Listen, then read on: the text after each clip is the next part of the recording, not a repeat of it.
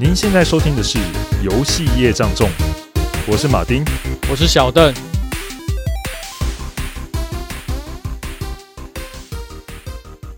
那个伊隆马斯克很红啊，小邓，你有没有听过那个他旗下的公司 SpaceX？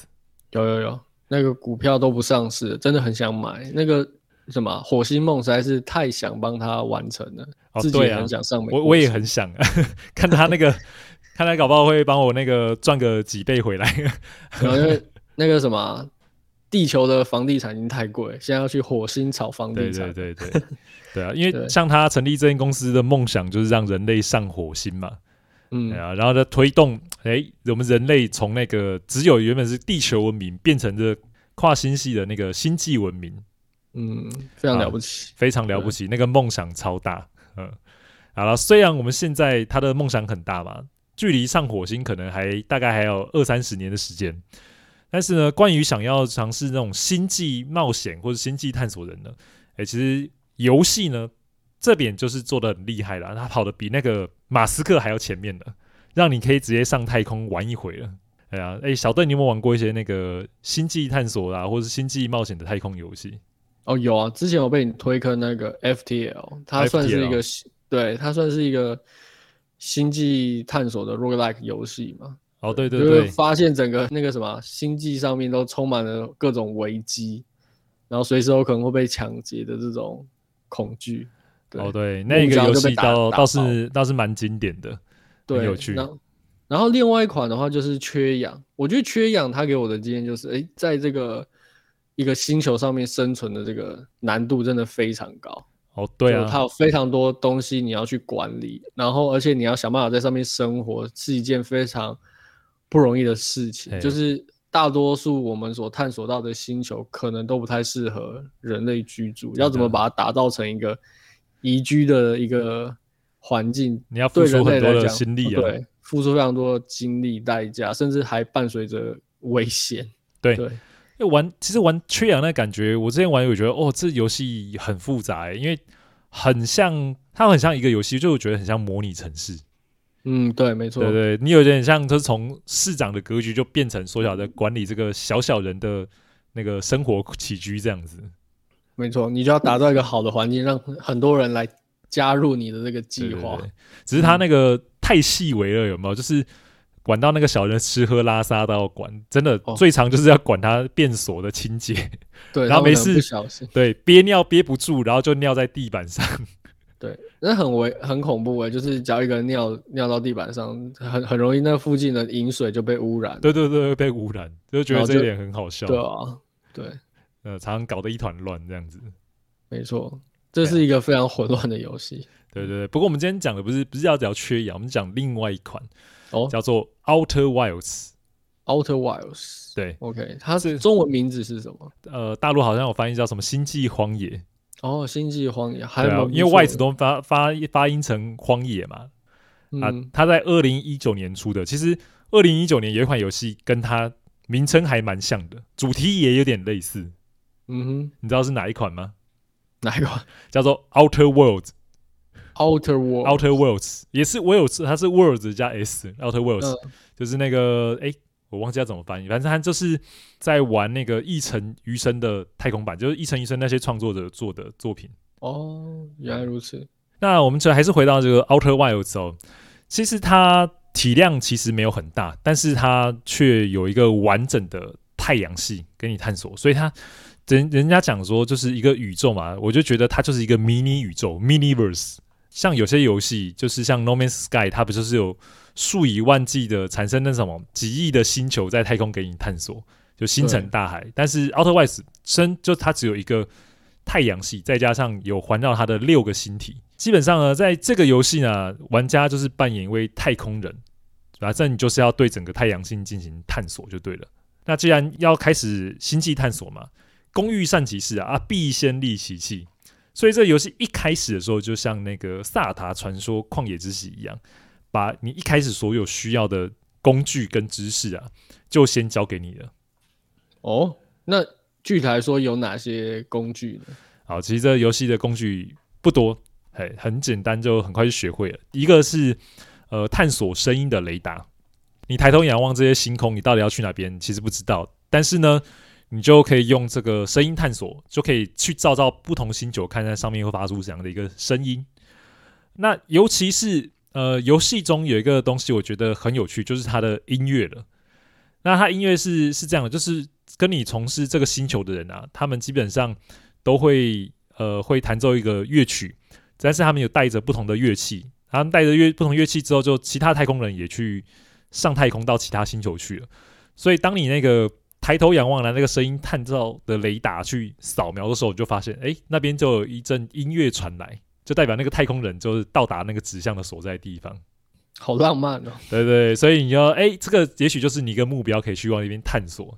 嗯，我就代表说那边有活着的，对对对，有一些事情就对了。嗯，当然，声音探测探测的雷达不止我们刚才讲的这个，就是去找那个音乐，因为其实宇宙中就是整个星系上还有其他声音。等你收集之后，你就可以扩增去了解它是怎样的一个音频。那你也可以去搜索它的其他东西的频道。然后，那另外一个呢，就是呃很重要，就是无人探测机，就是那种 drone。无人机就对了，嗯、好，无人机，对，它主要功能就是让你就是可以直接发射出去，而且一发射它就直接一直飞飞飞飞飞，直到就是碰到东西就是会到定点去固定就对，所以它可以定在墙上，也可以就是往天空发，它就一直飞就对了。啊，我也觉得蛮神奇的，它不知道它动力哪边来的，就可以一直飞啊。高科技不要问，他基本上就会用，对，它就是特点就是它会用摄影机，哎，你就可以去照到说射投射到很远地方，那这边。的状况到底是怎么样？它还有一个很大的特点，就是你随时可以把它招回来。然后它招回来不是说飞回来哦，它是直接传送回来。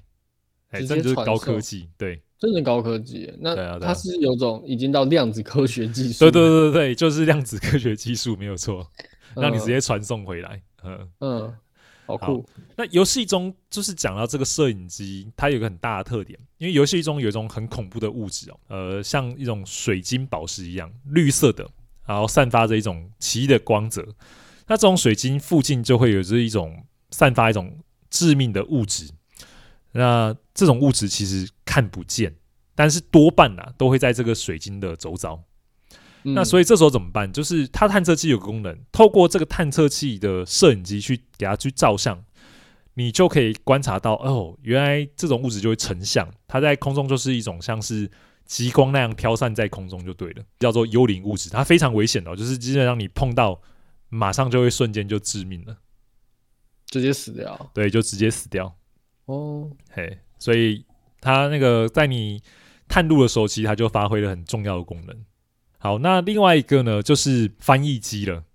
嗯，为什么要有翻译机呢？因为这个游戏有一个远古文明叫诺麦人啊，诺麦人的远古文明。嗯、那它其实科技是高度发达。一开始你家里在进行星际探索之前，有一个天文博物馆，里面就有讲到那些诺曼人的一些知识，跟就是之前探险队找到一些诺曼人所残留下来的一些遗迹啊，或者是他的残骸，就死掉的残骸就对了。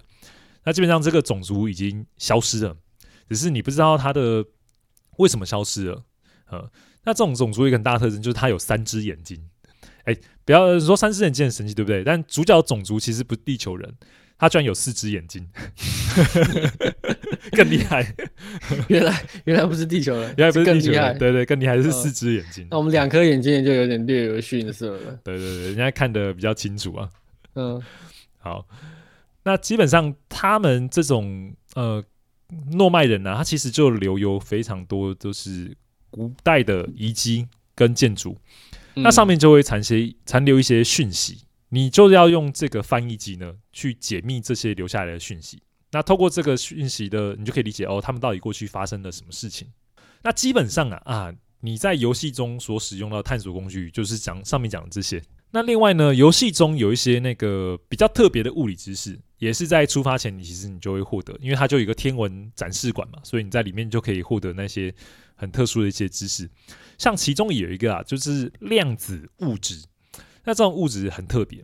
那小邓，你知道量子力学吗？有啊，最近很红不是吗？什么东西遇到问题就是量子力学，对对不对？啊，对啊，对吧、啊？那个什么、啊，反正我以前不是有那个很红的，就是量子纠缠。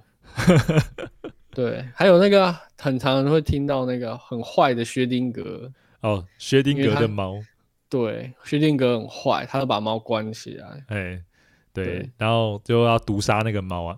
对，就是要不是它死，要不是猫死了，就是到底对对，你没有观测的时候，猫就是既死着也活着，但你观测的可能就是死了。嗯，嗯对对，它其实量子力学就最特别就是一个观测的定律。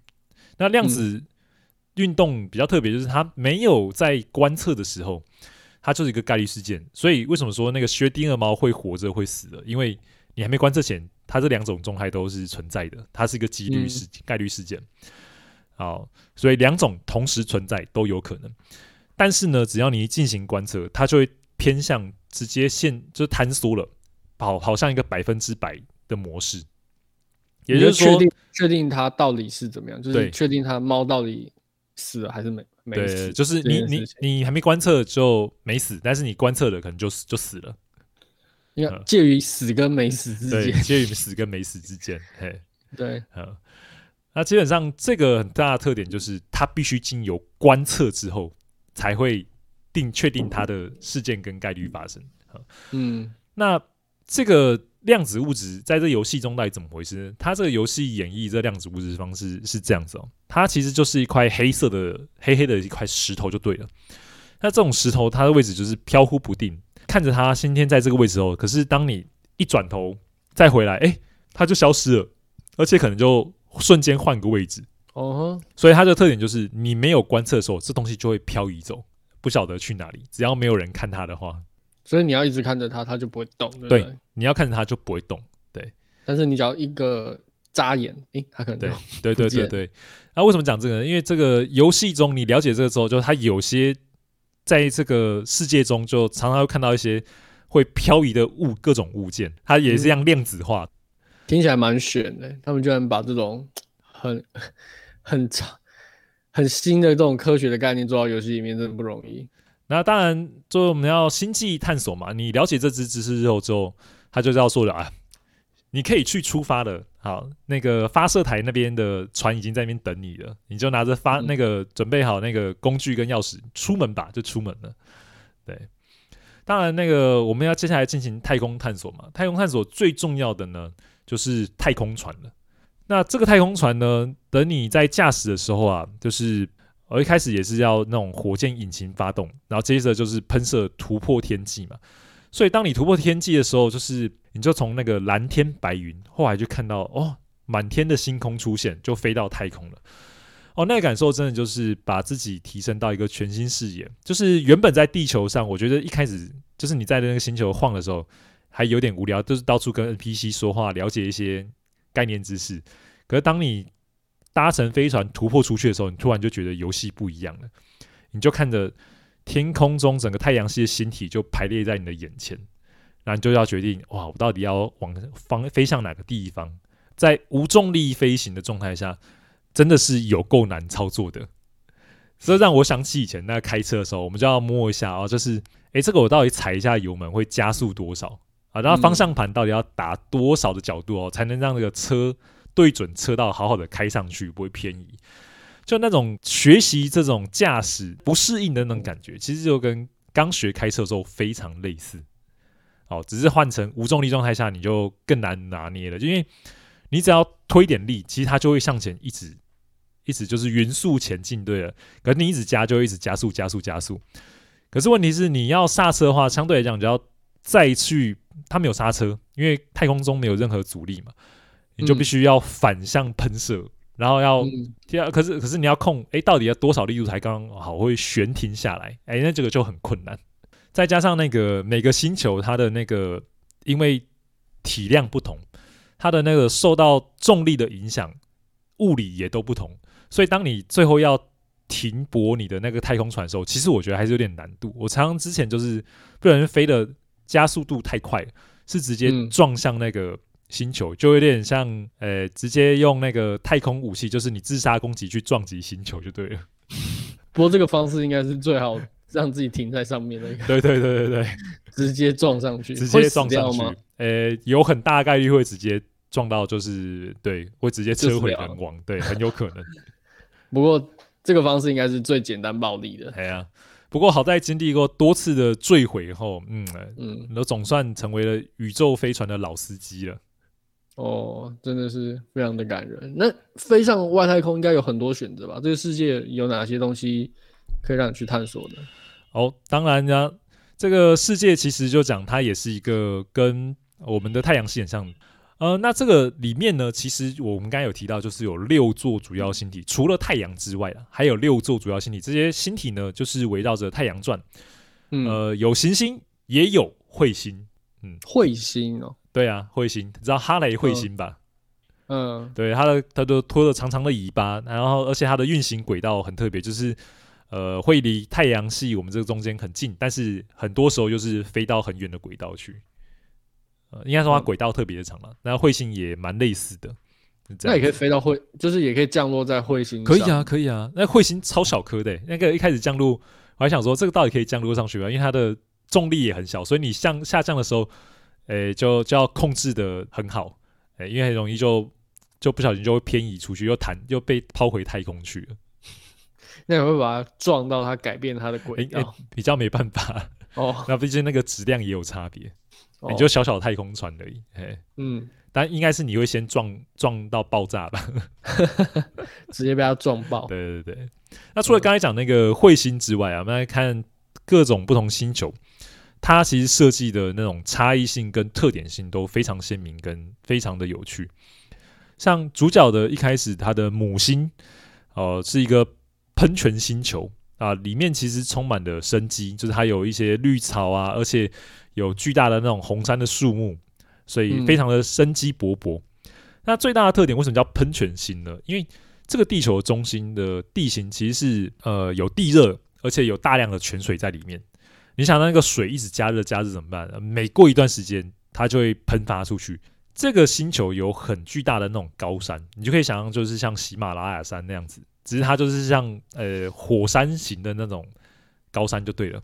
嗯、然后当它喷发的时候，你就看那个喷泉，咻，整个那个喷发的那个温泉可以喷射到外太空去。哎，如果你想喷射到外太空去，对，你也想尝试。不依靠那个你的那个火箭就脱离大气层，你可以尝试跑去喷泉，然后等它喷发。对啊，可能它出去就回不来了吧？没关系，一个其实其实我刚才讲说，除了你说太空船驾驶之外，其实你可以穿上太空服。那太空服里面就可以喷一点那个它的那个气体，嗯，好，因为喷射气体让你可以就是控制一下方向这样子。所以你想尝试那个不想驾驶太空船也是可以。用这个方式把你发射到太空去的，听起来非常的危险。对，而且一去无就无法回来。你有试过吗？呃，我没有试过，但是我有去看人家的那个示范，就觉得哎呦，他居然可以想到这样，蛮有趣的。我第一个想到反而是开太空船，然后飞在那个那个喷的地方，然后让让用、哦、用那个来飞飞飞出去，感觉比较保险。我我有试着有太空船让它有喷上去过。那另外这颗。喷泉星球呢，它跟我们的地球比较类似一点，它也有一颗卫星，它的卫星就是月球，嗯啊，专属于这个喷泉的月球就对了。那这个月球其实通常会是出发的第一站呐，因为你在这个月球上面呢，你拿个拿那个声音雷达探测，诶，它其实上面就有音乐，所以说明上面有一个伙伴在上面。那其实这个月球也蛮荒芜的，没什么好玩的。不过你在北极的时候就可以发现一个诺曼人留下的一个探测装置就对了。这个装置的用途呢，是用来追踪这个一个叫做量子卫星的星体。哦，量子卫星是什么东西啊？量子嘛，你就听到前面有量子，对不对？加卫星，就是它就是飘忽不定的卫星。为什么是卫星呢？因为它就是随机出现在各个的星球旁边。哦，所以你不观察它就会对，就会飘走，离开就会飘走。对对，只要没人观察它，它就飘走，它就会一直在那边。对，就会在那边。啊，嗯、所以。你如果说不看天空，你就纯看着地面，看着这个观测器，你就看到它的那个这个探测器的那个方向一直转。哦，它会追踪就对。对，会追踪，会追踪，嗯，就非常真的蛮非常神奇，嘿，非常神奇的星体。嗯、不过它不算就是六大行，六大就是有轨道的行星，因为它就是其中一个卫星这样子。嗯，不知道他设计这个这个星这个卫星的时候是不是？有符合真实这个世界观的，还是这是他想象中有这样子的？我觉得应该他们就觉得有些东西很酷炫，就把它加进来，因为后面还会讲到一些很酷炫的设计的东西。嗯，好。对，那接下来讲一个下一个星球，就叫深蓝巨星。嗯，哦，它有点像，呃，以我们太阳系来比较，它就有点像我们的木星这样子。可是它就是最巨大的星球就对了。但很大的特点是，它这个星球全部都是水，连星体的内核都是水。那这个很大的质量又加水，哦，所以。它这个星球上就会产生很巨大的一个风暴，就你一下去就会发现哦，这个星球上有超多的龙卷风，嗯，而龙卷风吹飞有多厉害？因为它都是水嘛，它有一些岛屿，反而有一些少数的岛岛屿，它是漂浮在这个星球的上面。哦，只要那个龙卷风哦经过这个岛屿的时候，这个岛屿会直接被抛上外太空去，飞出去，飞到外太空。对对对然后再慢慢自由落体下来，再自由落体下来，又掉回水上。所以我之前在那个岛，就是在那个岛上的时候，就常常玩的时候，就莫名其妙，哎，为什么变成无重力了？原来我到太空了。那太空船怎么办？对，就跟着一起飘上去啊。有时候它就飘出外太空去，就是脱离这个星球的重力，就飘在上面。然后你人掉下来，就看着那个太空船在天上。诶、嗯，那会一起又掉回去吗？呃，要看要看机运，有时候不会。有时候你没有飞够高，搞不好就会又摔下去，又摔，又摔下来。对，哇，那这是一个非常危危险的岛星球，危险星球就很有趣。然后还有另外一个，就是它靠近最靠近太阳的那一圈的轨道，有一个双子星叫沙漏双星。嗯，哎，沙漏双星，对，沙漏双星，它是由两颗天体所组成哦，只是这两颗天体很近。然后正如它的名字一样哦，沙漏。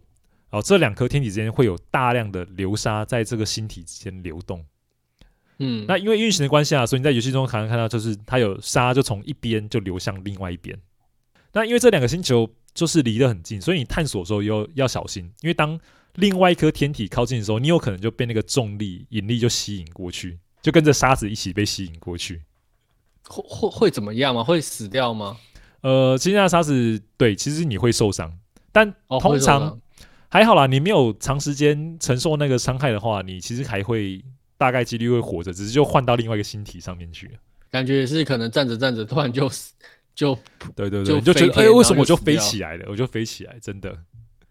嗯，哎、欸，听这样讲，好像会蛮长状态，就是搞不清楚天南地北的，对不对？多少有一点，不过还好，因为游戏它把它的世界塑造的其实是简化很多东西。就是你在整个星球表面观察跟寻找东西的时候，大概只会去看到标志性的呃地标或者是一些物体，因为它不像说一般开放世界，像什么刺客教条那些，它要把那个世界弄得很细啊，到处都是绿草如茵，有树木这样子。但没有，他那时候就想说，因为你玩家最重要的就是让你去探索，所以他就是重点把那些不重要的东西干脆都不要放。就只留着它最重要的东西，嗯，让你好好的去找那些目标。对，那再来介绍另外一个星体啦，它叫做碎空星。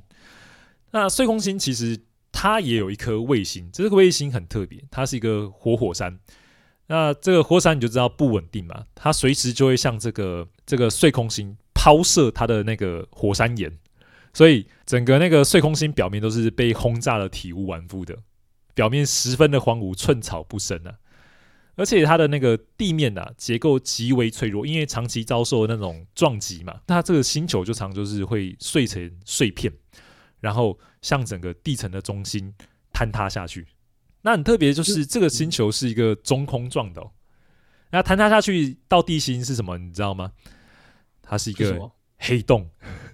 哦，所以这它就是一个黑洞破洞的原因，就是对对对，中心就是一个黑洞，它中心是一个黑洞，所以。基本上就是所有掉落地层都会被吸入到这个黑洞之中。那这个星球迟早有一天就会消失啊！对啊，对啊。所以你在游戏中玩的就看到有一一点一滴、一点一滴的这样消失在空中，好像那个 cheese 的感觉。对啊，空洞空洞的，听起来每个星球都有它危险的地方。我原来以为是地球是最危险的，没想到其他的星系才是最危险。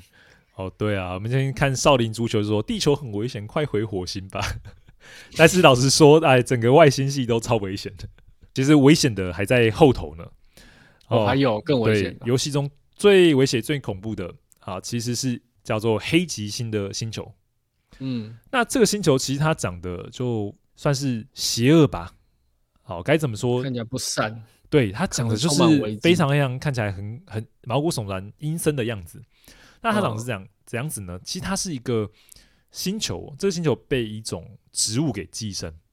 那这植物会长出非常大的那种茎干、树根，然后把整个星球给撕碎。嗯、所以你看到整个星球就是碎片，但是整个碎片是被一个巨大的那种树木的结构给撑开的。然后基本上这个星球它就。表面上看起来，反正就是一片破败。它能够进去方式就是找它的中心点，它中心点就是一个树洞。你就这个往这个树洞里面一钻，钻进去，就你就想说这个树洞好像不是很大嘛。那你钻进去的时候，就发现进到里面就像进入一个虚无的异次元一样，内部的空间是异常的巨大，而且这个环境里面整个都是雾茫茫的一片。然后一进去的时候，你的音效就变得就也不一样了，就有点像周围的外面世界的声音都被你都被隔绝了。然后呢，这个里面呢，它也还有看到其他树洞结构，只有你穿进去呢，又穿梭到另外一个异次元的空间。总之，那个树洞进去不是，不是原本的星球吗？对，不是，呃，也也是在内部，只是说它内部又有一些异次元的空间就对了。哦，所以其实你在一个星球里面到处移动，可是是透过这个树洞在快速移动的。对，它它其实有点像，就是一个虚无空间。嗯，啊，在虚无空间就是很像这个树洞只是一个连接口而已，有点像这样子。嗯、那这个连接口，你进去里面的时候，呃，里面雾茫茫一片嘛，但是偶尔你在背景之中还是会看到一些光点，就对了。就想说，哎、欸，人看看光点那边是什么？可是你靠近的时候，就会发现那原来是一个很巨大的怪物。就游戏中光点是什么？就是巨型的安康鱼，安康鱼你知道吧？灯笼鱼，对，就头上一个灯笼的，所以那些发光就是那种安康鱼发出的灯光。我靠！哇，那它那个安康鱼长得很恐怖，对不对？然后它而且超巨大，你就看到安康鱼就朝你这样啪袭来，把你吞掉，好恐怖！就直接 GG 了，对，就直接就会 GG 就对了。这个这个这个星球非常的脑洞大开、欸。对啊，外面是树，然后里面居然还有鱼，还有异次元的。对，它其实每一个星球，你听这样听起来，就是设计都还蛮特别的，都很独特。啊、就是我觉得，就是那个脑洞怎么可以想到这样子，是非常非常对新鲜。设计组都蛮厉害的。对，就是他真的做出那种游戏感觉，就不会像我们一般观察的那个星体这样子。嗯，嗯就是它都设计的就哎、欸、都很特别。那另外游戏中啊，我们刚才讲到那个。我们常经历很多死亡，像我们刚才有什么，呃，高速驾驶，好撞到星球而亡，然后被安康鱼吃掉死掉，好，嗯、但是这个游戏不用担心死掉，呃、嗯，因为就算你不是遭遇到那些意外，你还是会死啊，哎，那死怎么回事呢？对，就是它这个游戏很特别，就是你每次玩的时候啊，它只能玩就是、嗯、就二十二分钟的时间，二十二分钟，就二十二分钟，为什么那么精准？二十、嗯，这个就等你自己来去探秘就对了。哦、但是二十二分钟，它一到会发生什么事情呢？就是发生一项物理的奇观，叫做超新星爆炸。超新星爆炸，超新星爆炸是那种恒星，就是它寿命到那个末期的时候，就是它会一个收缩，然后向外爆炸嘛。对对对，没错，就是那种极超级大的一种喷发跟爆炸。嗯，那种爆炸，我记得我在那看那个画面都是。非常的白光的那种亮度，对对。那基本上这种超新星爆炸会把整个就是星系全部给吞噬掉。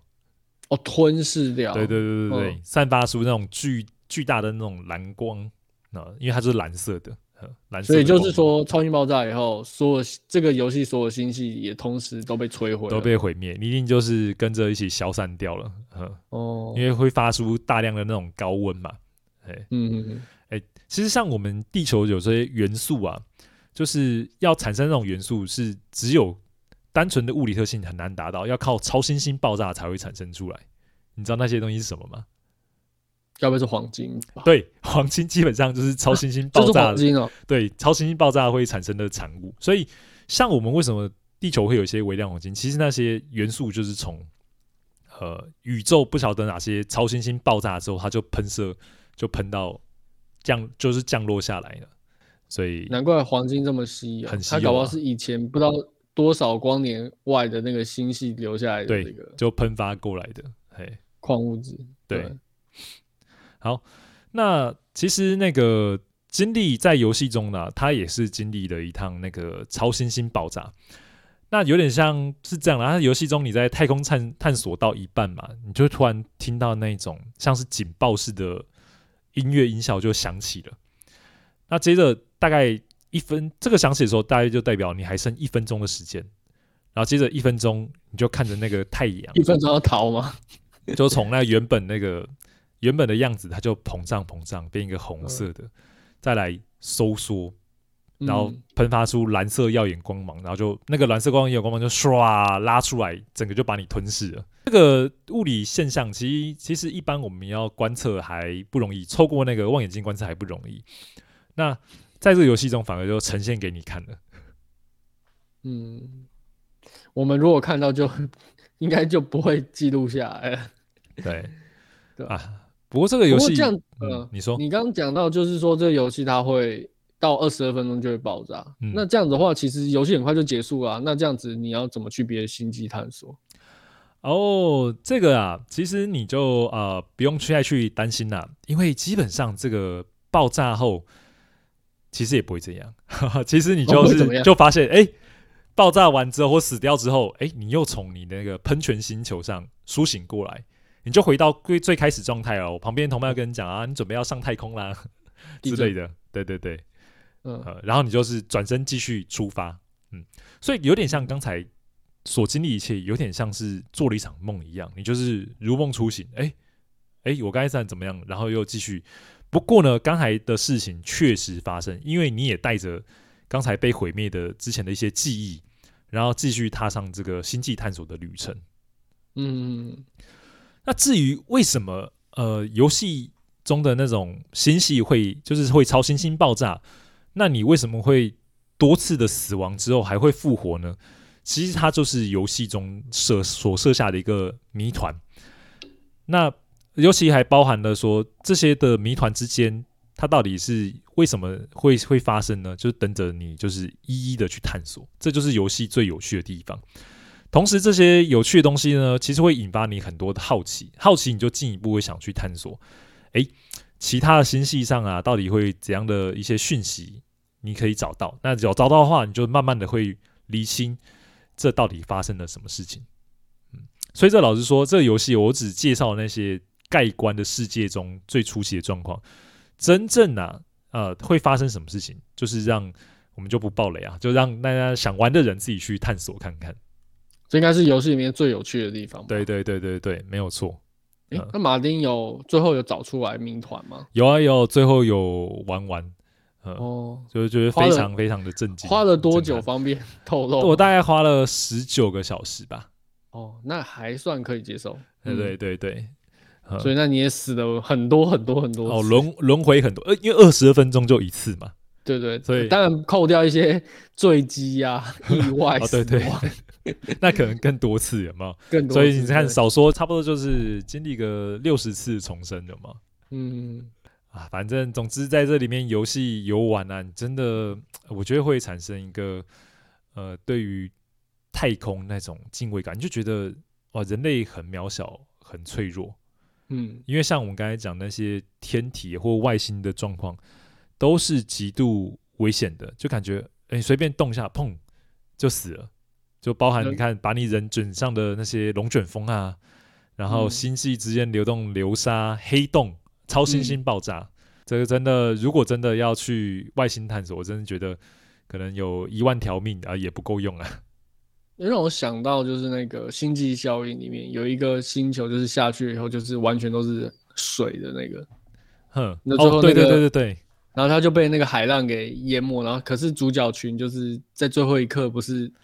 飞走嘛？可是有人还是在里面死掉了。对啊，嗯，是啊，对，就是你还没有到那星球之前，都不知道那星球 有多危险。对啊，这个游戏中可能就没有呈现到一点了，就是你该讲那个星际效应相对论，就是你飞出外太空之后，哎、哦欸，然后经过那个，比如说你经过黑洞再回去，哦，就发现，我靠，为什么那个同伴全都已经换了一批了？全都死光了。嗯，其实想想，真的星体其实蛮危险的嘛，像是那个金星，它其实也是充满了这个硫酸。对啊，然后我们的那个木星，其实上面有这个时速四百公里巨大风暴的。对，所以其实这游戏还蛮还原这种星际探索的危机的。呃，对呀、啊。那另外一方面呢，就是整个太阳系其实也只有主角那个母星有生命，那其他星球基本上都是一片死寂的。这也跟我们的大部分的形体状况是很像，就是那种宜居带跟适合产生生命的地方，好像就是真的非常非常的稀少这样子。嗯。所以整个游戏其实你玩起来，大部分你去探索那我该讲的星球都是都是死寂的星球，所以你整个觉得在这游戏中，除了刚才讲的微小弱小之外，你也会觉得就是非常的孤独啊，就是整个偌大的星球好像就只有我一个人而已。不过这个游戏其实它的解谜跟我们一般所认知那种呃其他游戏那种解谜的小游戏不太一样。它其实很吃你对这个星系的观察，而且还有刚才讲的那种物理概念的知识，你要很理解，嗯、你才能够去进行进一步的探索跟解谜。那很多东西游戏中的概念你不知道嘛，就必须要经过就是进一步探索，就是诺曼人留下给你线索啊，你抽丝剥茧之后，那你才会去寻找。而且它游戏埋的谜团很好玩，就是你要去 A 星球上，还要进一步探索的知识嘛。其实它的那些谜题或是提示是在 B 星球上，所以你就是要去 B 星球收集完之后，发现哦，原来 A 星球要怎么样去进行探索。对，所以其实，在玩的时候，呃，虽然我是觉得还蛮有趣那过程，可是有时候会觉得啊，那个要去理解到那一层的时候，其实不是那么直观呐、啊。那难免就是在玩这个游戏中会有一种好像就是迷失了方向感。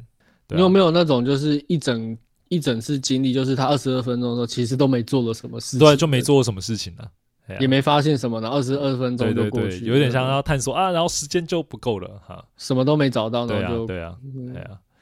不过这游戏我觉得好玩，就是当你越了解这个游戏的一些秘密跟讯息之后，你会渐入佳境，但是一开始的那个过程是有点难上手的。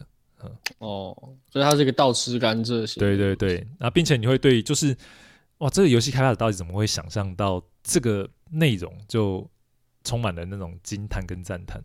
诶，听你这样讲，很像你之前跟我介绍一款萨达游戏，那个穆拉修修假面，它是里面有类似的那种这种轮回的概念在里面。哦，有，因为它那个三天就是月亮会掉到地，就是在那个它的那个世界上，要把那个村庄毁灭城市给砸毁。对，所以。那个林克在探索跟拯救世界就只有三天，然后三天要去搞懂这整个世界的秘密，又跟这个 Outer Wilds 也蛮接近的。对对，那感觉是非常非常像的。嗯，对啊，对啊。好了，各位听众，不知道你们听到这里有没有对于这种星际探索有没有一种向往呢？那如果你真的想尝试看看，我觉得其实可以从这个游戏来入手，你真的会有一种呃航向宇宙那种感觉，会让你觉得哇，在原来宇宙探索就是长这样。那我们今天节目就到这边了。好，那我们下周再见，大家再见，拜拜。拜拜。